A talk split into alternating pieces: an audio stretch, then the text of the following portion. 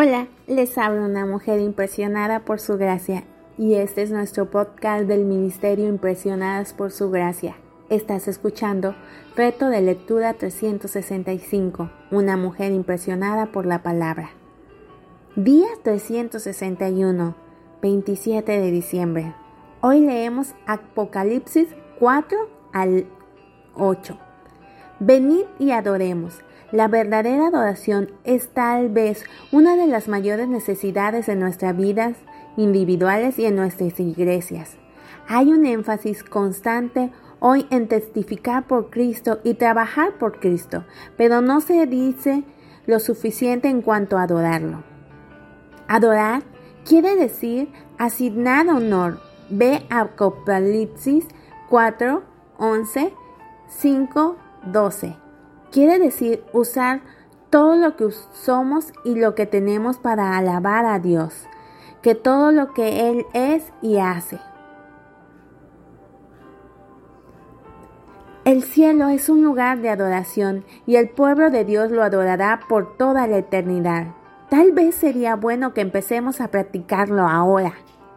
Un estudio de Apocalipsis 4:5 con certeza nos ayudará a entender mejor cómo adorar a Dios y darle la gloria que se merece. Sí, Apocalipsis 1:19 es el bosquejo inspirado que Dios da de este libro. Entonces Apocalipsis 4 nos lleva a la tercera división, las cosas que han de ser después de estas. Es más, eso es exactamente lo que Dios le dijo a Juan cuando lo citó al cielo. Parece que en esta, en esta experiencia Juan ilustra lo que le sucederá al pueblo de Dios cuando la edad de la iglesia llegue a su término.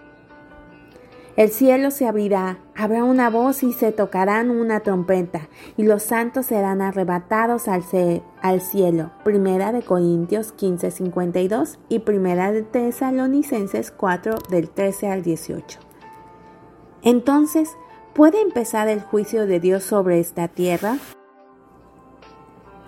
Pero antes de que Dios derrame su ira él nos da una vislumbre de la gloria y nos permite oír a las escrituras que adoren en el cielo mientras alaban a Dios. Gracias por escucharnos en este bello día.